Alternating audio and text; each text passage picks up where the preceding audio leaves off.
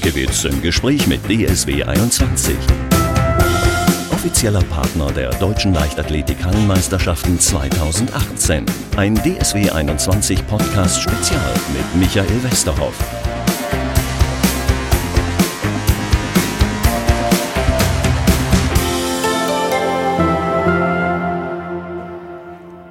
Hallo und herzlich willkommen zum Podcast der DSB 21. Wir sind heute an der Technischen Universität. Hier studiert unser heutiger Gast. Das ist aber nicht der Grund, warum wir hier sind an der Technischen Universität Dortmund.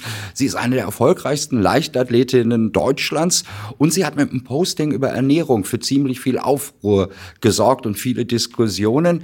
Jetzt würde ich Ihnen gerne den Namen sagen, ähm, aber ich habe so viele verschiedene Aussprachen gehört, deswegen überlassen wir es dem Gast selber. Hallo. So, hallo. mein Name ist Pamela Dudkiewicz. Pamela kriege ich noch hin. Genau, aber die meisten sagen Pam und das ist mir auch am liebsten. Ist ja auch leicht. Über den Nachnamen müssen wir gleich noch reden, ja. wo der herkommt. Ja, ja, ähm, ist eins und Suchstichwort. Ähm, wir geben bei Google immer gerne den Namen ein und gucken, was für fünf Begriffe kommen denn dann mhm. zu derjenigen Person. Und äh, bei dir war das Gewicht, Größe, das können wir relativ schnell klären. Ich glaube, das steht auch in irgendwelchen Bögen, da schämst du dich jetzt nicht als Frau. Nee, ach ja, das gehört ja zum Sport dazu, ne? Also Gewicht sehr Also wenig, ach so, das soll ich jetzt sogar beantworten. Tatsächlich wiege ich mich gar nicht mehr. Ähm, ich habe im, äh, man muss jedes Jahr so eine sportärztliche Untersuchung machen. Die habe ich jetzt im Oktober gemacht. Ist auch schon lange her. Da waren es 61 Kilo, aber ich habe mich davon so ein bisschen frei gemacht. Das heißt, Größe ist schon seit ein paar Jahren gleich. Ich sage immer 1,70 sind 1,68,9, aber dann sind die Hürden aber ganz schön hoch bei 1,68. Äh, ich würde sagen, oder? ich bin so der Durchschnitt. Ich bin so die Durchschnittsgröße der Athletinnen, die über die Hürden laufen. Ähm, es gibt da schon größere, die haben auch deutlich Vorteile. Das ist natürlich immer schön, wenn man die Beine quasi nicht ganz so hoch bringen muss und einfach mehr in diesem Sprint ist. Aber ich glaube, ich gehöre einfach so zum Durchschnitt. Wie hoch ist denn so eine Hürde eigentlich? Ähm, klingt, klingt relativ niedrig, 84 Zentimeter. Bei den Männern im Vergleich sind die 1,06, äh, glaube ich. Das ist natürlich, das geht mir bis zum Bauchnabel. Das ist schon der Wahnsinn bei denen. Das heißt, du hüpfst auch manchmal über die Hürden der Männer? Na, ach, da würde ich nicht drüber kommen. Nee. Da könnte ich, glaube ich, drunter so ein bisschen. nee, aber die Männer sind da, äh, nee, das ist schon unfassbar, was die machen. Bei uns im Verhältnis ist das tendenziell mehr ein Sprintschritt. Bei denen, die legen sich ja richtig aufs Bein drauf, um da den Schwerpunkt äh, quasi anzupassen. Ähm, aber das kommt gar nicht vor. Also ich mache nur meine Hürdenhöhe im Training. Die anderen drei Stichworte, die wir bei Google noch gefunden haben, waren Freund, Eltern und Instagram. Mhm. Sprechen wir nachher noch drüber, insbesondere über die Eltern, dann kommen wir mhm. nämlich auch wieder auf den Namen. Mhm. Lass uns ruhig damit anfangen. Äh, Dukjewicz, ich kann es mhm. nicht so schön aussprechen, polnisch. Doch, das war gut. Ja. Dukjewicz wäre nochmal mit ein bisschen mehr Schwung. Ich übe das, ich übe das nachher nochmal. Äh, Klingt nach Osteuropa. Mhm. Ähm, du bist aber in Deutschland geboren. Genau, meine Eltern kommen aus Polen. Äh, ich bin in Deutschland aufgewachsen. Meine Schwester ist noch in Polen äh, geboren äh, und ist, glaube ich, mit zehn mit meinen Eltern nach Deutschland gekommen. Äh, und ich äh, liebe die polnische Sprache. Das war die erste Sprache, die ich gelernt habe. Im Kindergarten habe ich dann zum ersten Mal gehört, oh, das ist gar nicht die Sprache, mit der ich hier irgendwie kommunizieren kann. Habe ganz schnell das Deutsche gelernt, wollte vom Polnischen nicht mehr viel hören. Und leider ist es bis heute so, dass ich das Polnische Polnische verstehe. Meine Eltern reden Polnisch mit mir. Aber wenn man eine Sprache aktiv nicht spricht, also ich kann das sind Zungenbrecher, das muss man wirklich sagen. Die polnische Sprache ist sehr herausfordernd. Von daher, ich höre sie mir gerne an, verstehe sie, aber antworte auch meinen Eltern auf Deutsch. Aber du kannst bestimmt sagen, sowas, äh, ich bin Pem und komme da und da her ja. auf Polnisch. Geht ja, das? Ja, das kriege ich hin. Ich glaube, ein Pole lacht jetzt darüber, weil ich unfassbar viel Akzent, hat, aber, Akzent habe, aber das könnte ich machen, ja. Dann mach mal. Ja. E, nazywam się Pamela Dudkiewicz i e, jestem z Niemiec. Das ist schneller als Deutsch, oder? Sprechen wir langsam? Ähm, nee, ich glaube, weil wir die, wir die Deutschen hören ja quasi nicht, wann das nächste Wort beginnt im Polnischen. Die La Worte sind lang, viele Konsonanten hintereinander. Deswegen klingt es besonders schnell, weil man, glaube ich, nicht einfach sieht, wann ist denn das nächste Wort da. Von Fußballspielern wissen wir, dass die immer so ganz schwere Entscheidungen haben, gerade wenn sie türkischstämmig sind.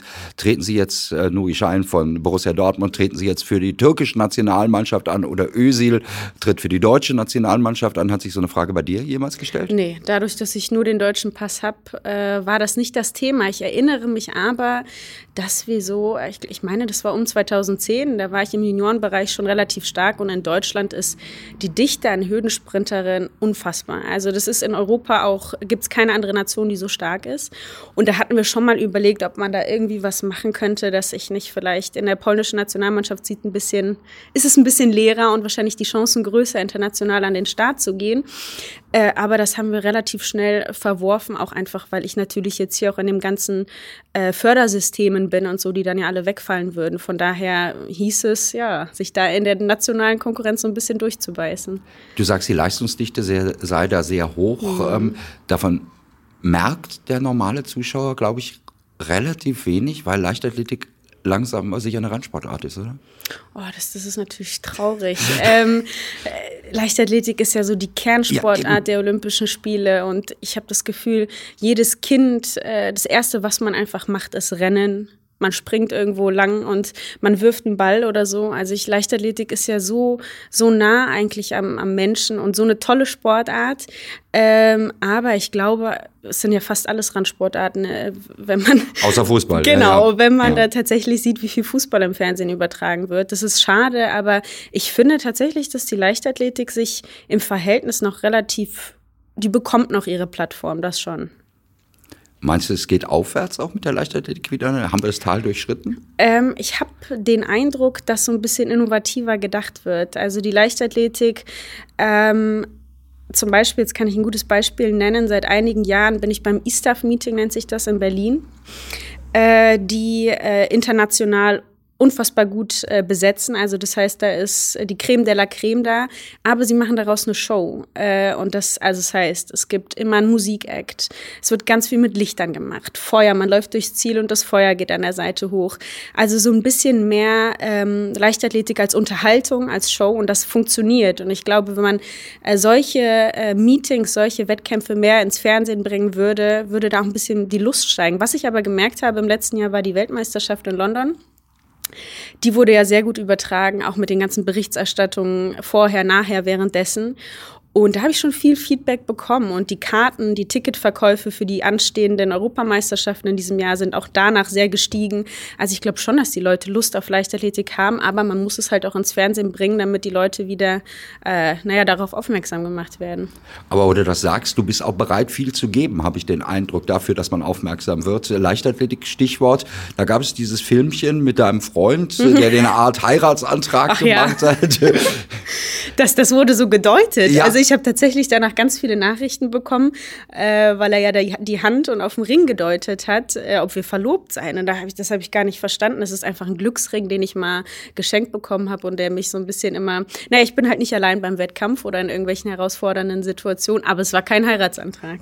Ah, haben wir das auch schon mal geklärt an dieser Stelle. Das ist doch gut. Aber du bist bereit zu dieser Show. Du bist auch bereit zu diesen Fackeln, die da mhm. äh, und Lichtern. Da gibt es ja auch Puristen, die sagen, will ich als Sportler nichts mit zu ja, tun haben. Ja, ich auch aus meinem Kreise kenne ich äh, andere Meinungen, die sagen, was ist das für ein Schnickschnack, äh, die dazu nicht bereit sind. Aber ich finde, das ist ja auch, es ist letztendlich eine Win-Win-Situation. Ich meine, ich liebe den Sport auch und der bleibt ja in der Form. Ähm, aber ich finde, man muss auch das ist, das ist wirklich auch für mich ein, und für uns Sportler ein tolles Erlebnis und für die Zuschauer super wichtig, dass da ein bisschen mehr Action passiert, ein bisschen mehr quasi ans Moderne angepasst. Ähm, von daher, ich glaube, da müssen ein paar Leute sich so ein bisschen Ach, jetzt wollte ich fast am liebsten was sagen. Ein bisschen locker bitte, machen. Ich formuliere es so. Ja. es, gab, es gab auch in Berlin, äh, wo du dieses Stichwort nennst, dieses Event, ich glaube, die Hochspringer waren es, die vor dem Brandenburger ja. Tor gesprungen sind. Mhm. Sind das so Events? Gibt es sowas für Hürdenläufer auch? Es gibt es tatsächlich nicht. Äh, für Hürden nicht, aber genau das ist der Punkt. Das war ja auch super. Es gab keine Eintrittskarten. Die Leute sind vorbeigegangen, haben gesehen, wow, da läuft jemand. Und die Idee ist es ja einfach, dass die Leute beim Weitsprung einmal ein Gefühl dafür bekommen, mein Gott, springen die weit, weil ein Fernseher natürlich auch unfassbar viel schluckt. Wenn ich mir auch ein Rennen im Fernsehen angucke, ja, das ist schnell, aber die richtige Geschwindigkeit sieht man nicht. Genauso mit der Weite, genauso mit der Höhe. Der Stabhochsprung war ja dann auch vor dem Brandenburger Tor. Ähm, dann war auch die Idee, nicht 100 Meter zu laufen, sondern ich glaube, es waren 30 Meter und man hat einfach geguckt, was ist die höchste kmh, äh, ne, wie, wie schnell erreicht man, äh, was ist das Maximum, was man an Geschwindigkeit erreicht. Und ich glaube, das sind halt Ideen und das sind übrigens auch Leute vom ISTAF, äh, von dem Meeting, was ich gerade erzählt habe, die probieren innovativ zu denken und so ein bisschen mehr Show daraus zu machen, ein bisschen greifbarer diesen Sport zu machen. Ich glaube, das ist auch der Weg. Das ist ja auch ein bisschen komisch, wenn wir jetzt im Winter gucken, äh, riesen Einschaltquoten für Biathlon, mhm. Langlauf und sowas. Und so im Sommer funktioniert das irgendwie nicht aus irgendeinem Grund. Ja, beim Olymp bei den Olympischen Spielen schon. Also ja. ich glaube, dann ist Leichtathletik immer präsent. Das ist so das Ding. Äh, ich hoffe ja darauf, dass es in diesem Sommer mit der Leichtathletik-EM im eigenen Land, ne, in Berlin, im Olympiastadion, was ja so historisch ist, äh, hoffe ich, dass das klappt. Ich bin mir auch ziemlich sicher. Also ich habe dieses Team um ähm, diese Leichtathletik herum ist jung, macht super Social Media Arbeit, haben schon so viele Tickets ähm, verkauft, wollen sich auch ein bisschen orientieren an diesem Show-Ding. Äh, also ich glaube, es wird eine Meisterschaft, die, die es noch nicht so gegeben hat. Von daher, ähm, ja, ich glaube, das wird in, das Jahr ist schon entscheidend, was da jetzt passiert in der Leichtathletik. Aber das ist ja auch eins der Stichworte, die ich bei Google gefunden habe, äh, unter deinem Namen, nämlich Instagram. Mhm. Äh, das heißt, Social Media spielt für dich schon eine Rolle. Auch das ist so was, was viele Sportler, oh, was, was ist das denn? Und ne, da, da keine Lust drauf haben. Ich glaube, da muss man auch ähm, reflektiert sein. Also ich probiere da jetzt nicht unbedingt äh, 1000 Follower zu haben und weil das die Sponsoren sehen wollen. Ich glaube, das ist natürlich auch schwierig dann. Ähm, nimmt natürlich auch den Fokus von dem, was man eigentlich macht. Ich will schnell laufen, aber das macht mir Spaß, drumherum mal was zu posten, mal ein Foto zu posten, zu informieren über meine Wettkämpfe. Man bekommt auch immer tolles Feedback, äh, da ergeben sich Gespräche. Ich gucke auch gerne bei anderen. Das ist so ein, also ich finde das schon toll. Ich glaube nur, man darf sich da nicht komplett ähm, ja komplett dem hingeben und so ein bisschen verlieren. Ne? Weil das ist ja nicht meine Aufgabe, ist eben nicht da ein riesen Netzwerk aufzubauen. Aber wenn das neben dem Sport funktioniert, ist das ja super. Was waren deine letzten Postings? Oh, das letzte war, oh, ich bin aber ganz schnell mit denken, ich muss lang, ich denke langsam. Äh, das letzte Posting war jetzt, ich bin ähm, in, äh, wo bin ich da jetzt gelaufen? Passiert alles aber so schnell in der Halle. Es war, ja, es war was Sportliches. Ich krieg's jetzt auch hin. Eine, ich brauche ein bisschen Zeit. Ah ja, genau. Ich war in äh, Düsseldorf beim PSD Bank Meeting. Das ist so eine World Indoor Tour. Das heißt, die schnellsten Läuferinnen der Welt treffen sich da. In Düsseldorf wurde auch auf Eurosport übertragen und da habe ich das Ergebnis gepostet, mit dem ich sehr zufrieden bin winkend in die Kamera. So war das Foto. Wie viele Leute gucken das dann so? Ähm, also ich habe knapp 30.000 Follower. Wow. Wie viele das sehen, da, da gibt es Statistiken, ja. da schaue ich gar nicht drauf, das weiß ich nicht. Postest du denn selber oder hast du jemanden, nee, der für nee, dich das, postet? das war für mich von Anfang an wichtig. Also ich hatte keine Lust, dass das irgendjemand übernimmt und probiert irgendwie meine Wortwahl da äh, ähm, ja, nachzuahmen und ich wollte das schon selber kontrollieren und wenn ich es halt nicht schaffe, dann poste ich einen Tag nach dem Wettkampf, aber ich möchte das schon in eigener Hand haben, ja. Jetzt sind wir ein bisschen vom Anfang weggekommen. Ich wollte noch ein bisschen äh, über die Eltern eigentlich mhm. gesprochen haben, denn die sind ja auch sportlich. Ja. Äh, also du bist ja vor, sportlich vorbelastet. Die Mutter Leichtathletin, genau. aber 800 Meter. Ja, ein bisschen länger als ich. Ja, kam für mich nie in Frage. Das wollte ich gerade fragen. Ja. Das war, also das haben meine Eltern auch relativ schnell festgestellt. Ich habe ja erst äh, alles Mögliche gemacht, äh, war lange Zeit beim Standardtanz. Äh, und dann ist mein Trainer weggezogen oder der Tanzlehrer weggezogen. Und dann haben wir gesagt, na gut, wir suchen irgendwas Sportliches in der Umgebung. Und meine Mama hat gesagt, probier doch mal Leichtathletik aus. Und da bin ich hängen geblieben. Ich fand das toll. Man kann springen, werfen, schnell laufen, lange laufen. Und relativ schnell hat sich herauskristallisiert, mein Gott, der Schritt, das ist kein Langlaufschritt. Äh, das wird keine 800 Meter Läuferin. Aber das Wichtigste da zu der, Entschuldigung, zu der Zeit war natürlich, dass ich einfach Spaß habe. Und das hatte ich da absolut. Ja, und wie bist du zu den Hürden dann gekommen? Du wirst einiges hm. ausprobiert haben, genau. gehe ich mal von aus. Ich habe das, was, glaube ich, jedes Kind macht. Man macht alles. Wie gesagt, werfen, laufen. Und habe dann auch meine ersten Erfolge mit 14 gefeiert. Beim Blocksprintsprung hieß das damals noch quasi so ein verkürzter Siebenkampf. Äh, das sind fünf Disziplinen, die man da macht. Äh, und habe da äh, Silber gewonnen, war super stolz. Und meine Disziplin, meine beste Disziplin damals war schon das Hürdensprinten und das Flachsprinten. Der Weitsprung war auch ganz gut. Und irgendwann, ich habe auch das Gefühl, man sucht sich nicht die Disziplin aus, sondern die Disziplin sucht einen aus. Und so war es halt einfach der Hürdensprint, was mich auch oft vor Herausforderungen gestellt hat, weil das ist man geht da, man muss kompromisslos sein, man geht volles Risiko. Ich lag oft auf der Nase. Als kleines Mädchen hat man natürlich besonders Angst. Ähm, Aber es war halt die beste Disziplin. Das heißt, man kämpft sich da so ein bisschen durch. Und mit 16 habe ich dann gesagt, okay, äh, dabei möchte ich bleiben und alles dafür, der ganze Fokus im Training geht jetzt aufs Hürdensprinten. Und dann habe ich mich quasi spezialisiert, bin hier nach Wattenscheid gezogen und habe daran gearbeitet. Darüber müssen wir gleich auch noch sprechen. Mhm. Du bist relativ früh wieder von zu Hause, kommst aus der Kasseler Gegend, mhm, genau. äh, ähm, weggezogen. Aber vorher würde ich gerne noch nach dem Vater fragen. Du mhm. hättest auch Fußballspielerin werden können, oder? Um Gottes Willen. Das haben sie auch ganz schnell festgestellt, dass ich nicht äh, den Ball nicht schieße, sondern eher in die Hand nehme und werfe. Ähm, genau, mein Papa war Fußballspieler in Polen, ähm, ein sehr junges, gutes Talent, hat da auch immer in der U-Auswahl äh, gespielt, ähm, hat sich relativ schnell verletzt, äh, hat dann in Deutschland, als sie nach Deutschland gezogen sind, auch ein bisschen probiert, Fuß zu fassen. Das hat nicht ganz so geklappt im Fußball. Äh, aber die Liebe zum Sport habe ich also immer mitbekommen. Meine Eltern haben sich auch, äh, als ich klein war, immer sonntags zum Basketballspielen getroffen. Und da ist man als kleines Kind auch rumgeturnt und hat auch mal einen Korb geworfen. Also ich war immer sportlich aktiv und habe so die Liebe zum Sport ähm, und auch was man natürlich miterlebt, dass man mit Freunden gemeinsam sportlich aktiv wird, so dieser Zusammenhalt, Teamgefühl, das habe ich alles als kleines Kind gelernt und hatte immer Lust auf, auf Sport. Ich habe jetzt mal gerade im Kopf so versucht nachzurechnen. Äh, deine Eltern müssen irgendwie so rund um den Mauerfall, also Öffnung des eisernen Vorhangs, hier rübergekommen sein? Äh, die sind 88, meine ich. Also vorher genau. Noch. Meine Mama aus, meine Mama als Spätaussiedlerin, äh, meine Mama hat deutsche Wurzeln ah. noch, genau äh, sind sie 88, 89. Oh Gott, Mama. Die wird schimpfen, dass ich es nicht genau weiß. Aber so um den Dreh muss es gewesen sein. Und äh, war es Zufall, Kassel? Ist es zugewiesen worden oder hattet ihr da Verwandte? Äh, ich meine, dass das über meinen Papa lief, der einen Fußballverein ähm, zugewiesen bekommen hat, der irgendwo da in der Ecke war. Und äh, meine Mama wollte auch eigentlich noch aktiv äh, in der Leichtathletik bleiben, hatte in Mannheim einmal sich den Verein angeschaut. Dann sind sie aber doch eben in Kassel geblieben und äh, ja, haben da ihren Sport gemacht. Da gibt es Hessen, Kassel und Baunatal gibt es aber auch irgendwie einen Verein. Die haben auch genau. mal in der genau. zweiten Liga oder sowas die, gespielt, meine Ja, ich. die waren mal, die haben auch einen super Platz, muss man sagen. Da habe ich ja auch trainiert in Baunatal. Aber die haben alles, was das Fußballherz, glaube ich, begehrt. Äh, wir Leichtathleten waren dann immer hinten dran, wie so oft. Mussten uns nach den Fußballern richten. Ja, das ist in Deutschland ja, so, ja. leider. Ähm, du hast dann gerade schon gesagt, mit 16 bist du nach Wattenscheid mhm. gegangen, also weg vom Elternhaus. Die Eltern sind da geblieben, gehe ich von aus? Genau, ja. Wohnen immer noch da habe ich äh, zwei unterschiedliche Zitate von dir zu gefunden. Das eine ist positiv, das andere ist eher negativ. Einmal das Zitat, das war der beste Schritt meines Lebens. Ich war bis dahin noch ein ziemliches Mamakind, Absolut. aber der Umzug ins Internat hat mir geholfen, selbstständiger zu werden. Mhm. Und dann gibt's noch ein gegensätzliches Zitat, äh, da sagst du, ich hatte Heimweh. Ja, das war auch der Mix aus beidem. Also ich hatte wie gesagt, ich war ein absolutes Mamakind, bin behütet aufgewachsen. Ich glaube, positiv verwöhnt, wirklich. Also ich hatte ganz, ganz tolle, eine ganz tolle Kindheit.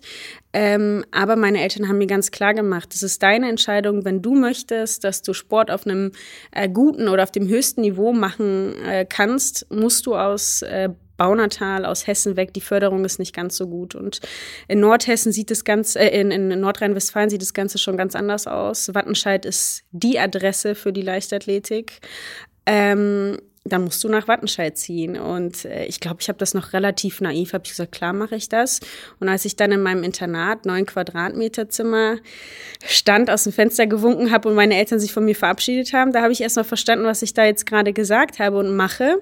Und klar, ich wollte das, mein Herz hat dafür geschlagen, aber da war auch ganz viel Heimweh. Also ich bin mit Sicherheit ein Jahr lang jedes Wochenende, wenn kein Wettkampf anstand, nach Hause gefahren. Mit dem Zug, was letztendlich rückblickend so wenig Sinn gemacht hat, weil ich noch Samstag früh trainiert habe, Samstag nach Hause gefahren bin und Sonntagabend wieder zurück ins Internat.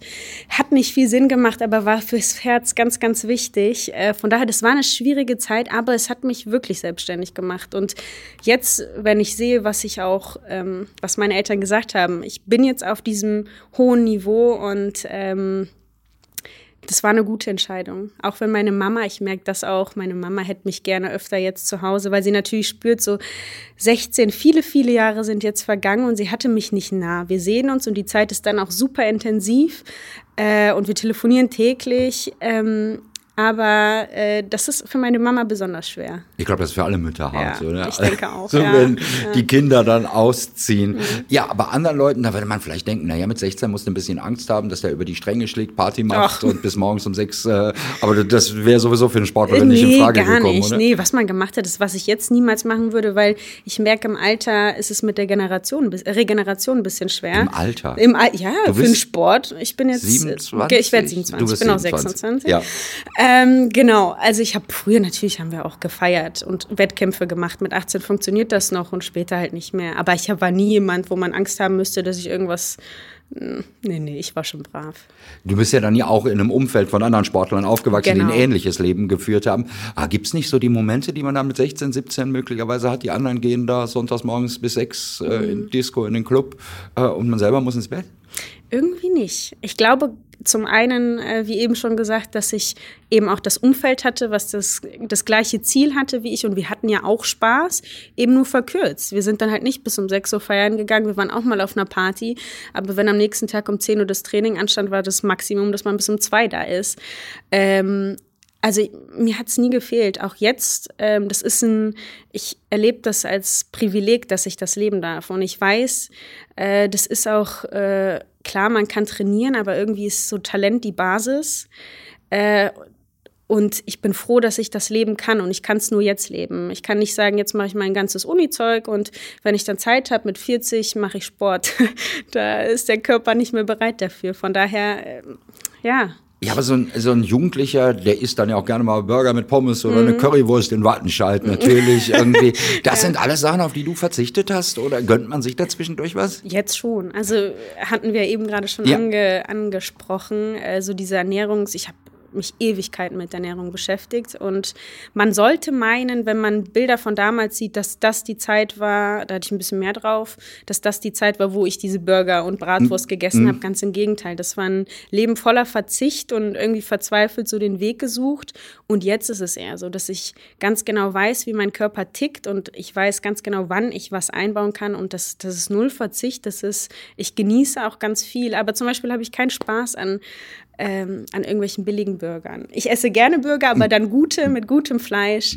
Ich esse gerne Sushi. Ähm, ich gönne mir schon was, aber dann auch will ich meinem Körper schon was Gutes geben. Aber Du hast das gerade schon angedeutet mit der Figur. Du hast dann irgendwann mal gepostet, das hat dann auch Wellen geschlagen. Mhm. Ja. Die Zeit hat einen größeren Artikel Ja. drüber geschrieben, geschrieben, dass du dich pummelig gefühlt Mhm. hättest. Ja, also ich habe mich definitiv nicht ganz so wohl gefühlt. Ich habe äh, Oh, ich weiß immer nicht, diese Story kann man, hat quasi einen roten Faden. Wenn ich irgendwo mittendrin anfange, ist es immer ganz schwer.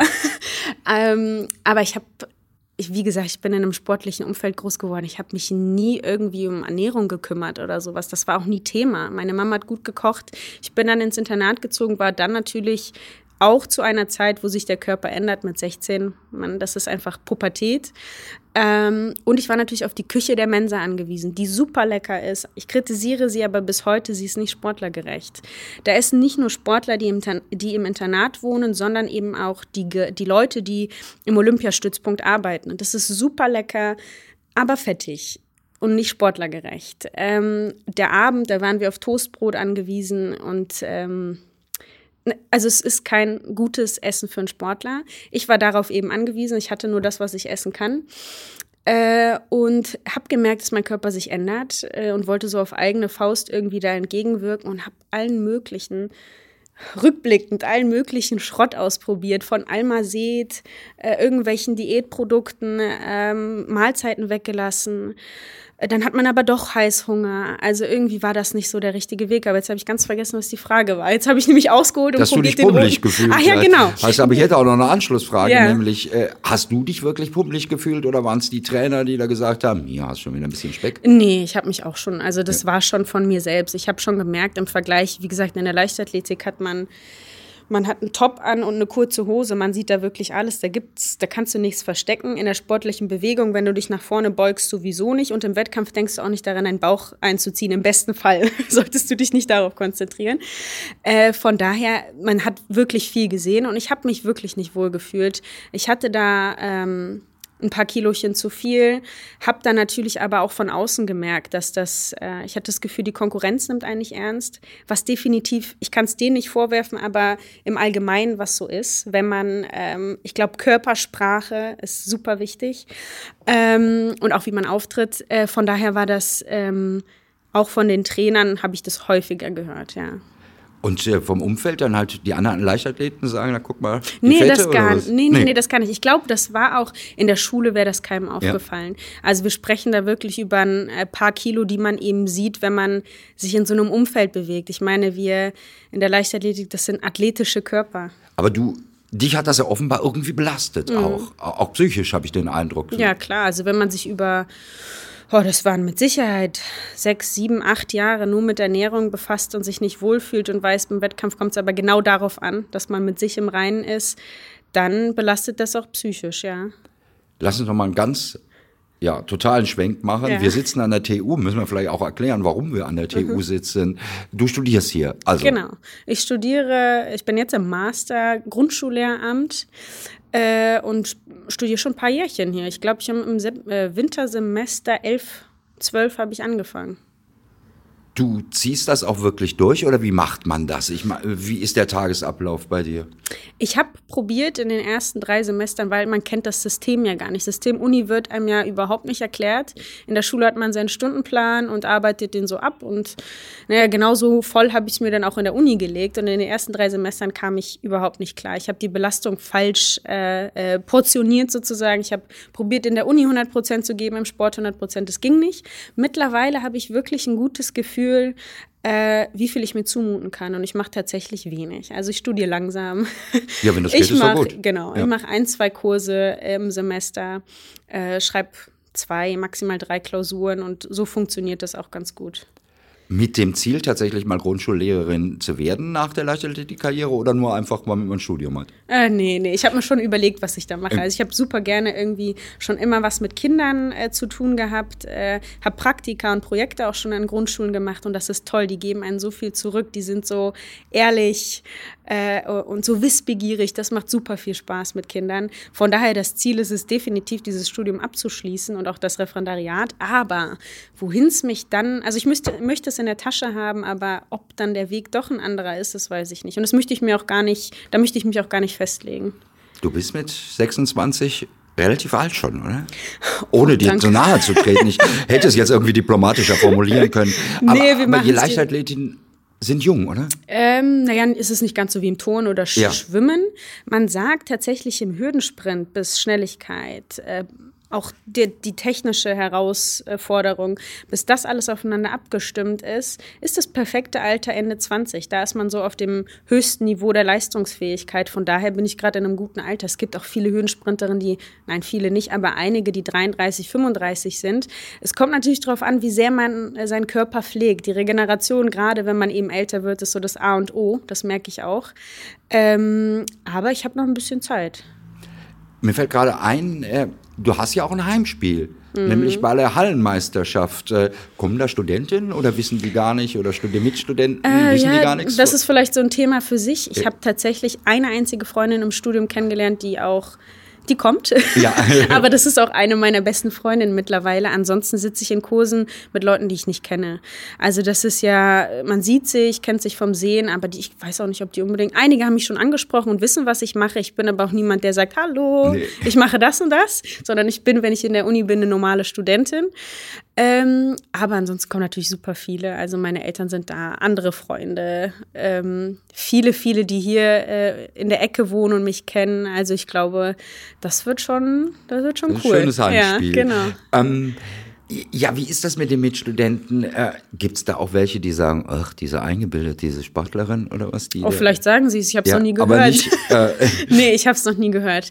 Äh, ganz im Gegenteil. Ich glaube, die finden, oder einige, die mich eben angesprochen haben, finden es cool. Die sagen, hey, ich habe dich in London gesehen. Wie krass, du saßt doch noch vor drei Monaten neben mir äh, in dem Kurs. Also das ist das einzige Feedback, was ich kriege. Die anderen, wie gesagt, ich glaube, die kriegen das gar nicht mit, dass ich, die sich nicht da irgendwie interessieren für, kriegen das gar nicht mit. Dann gibt es hoffentlich noch ein großes Ziel, nämlich 2020 Mhm. Tokio. Ja, klar. Also das ist, ich war bei den Olympischen Spielen 2016 in Rio.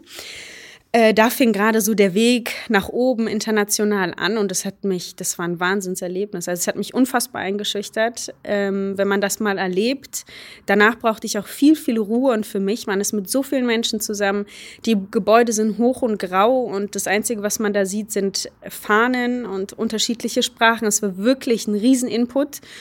Äh, die sportlichen Ereignisse sind natürlich bombastisch äh, und 2020 möchte ich da auch einfach sportlich wirklich in Topform sein und ich glaube, dann kann ich es auch genießen. Ich glaube, die ersten Olympischen Spiele sind so zum Wow, okay, ja. das ist Olympia und dann kann man erst das Feuer richtig spüren. Ihr seid ja immer auch erst in der zweiten Woche dran. Äh, erst sind ja die Schwimmer und mhm. dann äh, kommt ihr. Hast du das mitgekriegt in Rio von anderen Sachen oder ist man da im Kopf einfach nur auf seinen Wettbewerb fokussiert? Das ist gar nicht so leicht. Ich habe mir, mhm. ich wurde auch im Vorfeld der Olympischen Spiele interviewt und was ich da so machen möchte und ja, wollte alles möglich. Ich möchte mir da die Sport angucken und ich würde auch gerne zum Gewichtheben und Judo würde ich mir bla bla bla. Letztendlich ist es nicht leicht, Karten äh, zu kriegen. In Rio war auch das Wegesystem der Horror. Also da habe ich mich auch nicht selber getraut, irgendwo mich reinzusetzen und dahin zu fahren. Die Leute wussten auch nicht richtig Bescheid. Ich glaube, es war so ein bisschen das Temperament, der, die haben das so auf sich zukommen lassen. Von daher, ich habe Tischtennis mir in Rio angeguckt. Ähm, und ansonsten war ich da wirklich komplett fokussiert auf meinen Wettkampf. Ja. In Tokio wird das besser organisiert sein. Da ist nämlich meist, das meiste an einer Stelle. Irgendwie ihr nicht als Leichtathleten, aber alle anderen mehr. Also ich kann mir auch vorstellen, ja. dass das in Tokio eine andere Nummer wird. Auch einfach vom eben von dieser vom Temperament nenne ich es jetzt mal. Das wird, glaube ich, da wird alles durchgetaktet sein und da gibt es nicht so, oh, der, der, Bus fährt auch mal 15, 20, 30 Minuten später, obwohl man sich natürlich auf den Wettkampf vorbereitet. Das ist das Letzte, was man irgendwie braucht, irgendeine Verspätung. Ne? Von daher, ich glaube, es wird anders, ja. Hast du ein Ziel? Für Olympia? Mm, ich formuliere das immer gerne so ein bisschen unkonkret. ich würde wirklich einfach äh, da, wo ich jetzt gerade so über die Jahre geschafft habe, Fuß zu fassen international, so langsam bin ich da oben, schwimme ich da oben mit. Das würde ich gerne bis dahin halten. Und dann bei den Olympischen Spielen sind es eben drei Runden, die man bestehen muss. Der Vorlauf, das Halbfinale und das Finale. Und da würde ich gerne immer, und das ist das Wichtigste, mental wach sein. Also das ist, der Sprint lebt nicht von dem, klar, was du trainiert hast, aber letztendlich entscheidet sich alles da oben in der Birne. Und deswegen ist das Ziel, so von Runde zu Runde stark im Kopf zu sein. Und wenn man dann in so einem Finale steht, das habe ich auch vor London gesagt, da ist alles machbar. Ja, du hast Bronze gewonnen mhm. in London. Äh, wunderbar. Hast du da vorher mit gerechnet, dass du eine mhm. Chance auf eine Medaille hast? Äh, ich habe das mitbekommen, dass um, um, mich herum das gesagt wurde, dass plötzlich in der äh, Zeitung Medaillenhoffnung stand. Das war für mich da, damit habe ich nicht gerechnet. Aber was ich gesagt habe, wenn ich in dieses Finale komme, da stehen acht Mädels. Und dann ist es der Kopf, der entscheidet. Und wenn du in dem richtigen Moment ähm, wirklich alles zusammen hast, frei von Zweifeln bist, kannst du Großes schaffen. Und ich war wirklich cool. Also ich stand da cool und wusste, ich habe nichts zu verlieren. In der Top 8 bist du gerade der Welt. Und dann habe ich mir tatsächlich diese Medaille gekrallt. Das war schon der Wahnsinn. Also das war, das war ein, da denke ich gerne zurück. Ja, das ist ein gutes äh, Gefühl, mit dem man sich wahrscheinlich motivieren kann für die Hallenmeisterschaft, mhm. für die Europameisterschaft mhm. ist es in Berlin und dann Gerne. hoffentlich auch in Tokio. Richtig, zumindest, absolut. Zumindest in den Endlauf kommen. Ja, das wird ja, uns alle freuen. Ja, mich auch. Herzlichen Dank, äh, dass wir sprechen durften. Pamela Pam Dukiewicz. Äh, der Nachname war super, Pamela der vorne. Pamela, genau. also mit Doppel-M sozusagen, gedacht mit Doppel-M. Genau. Ich übe das nochmal äh, hoffe, ich kann das bis zur Hallenmeisterschaft, okay. damit ich dich richtig anfeuern kann. Herzlichen Dank, dass du hier bei uns ja, im Podcast äh, zu Gast warst. Danke sehr.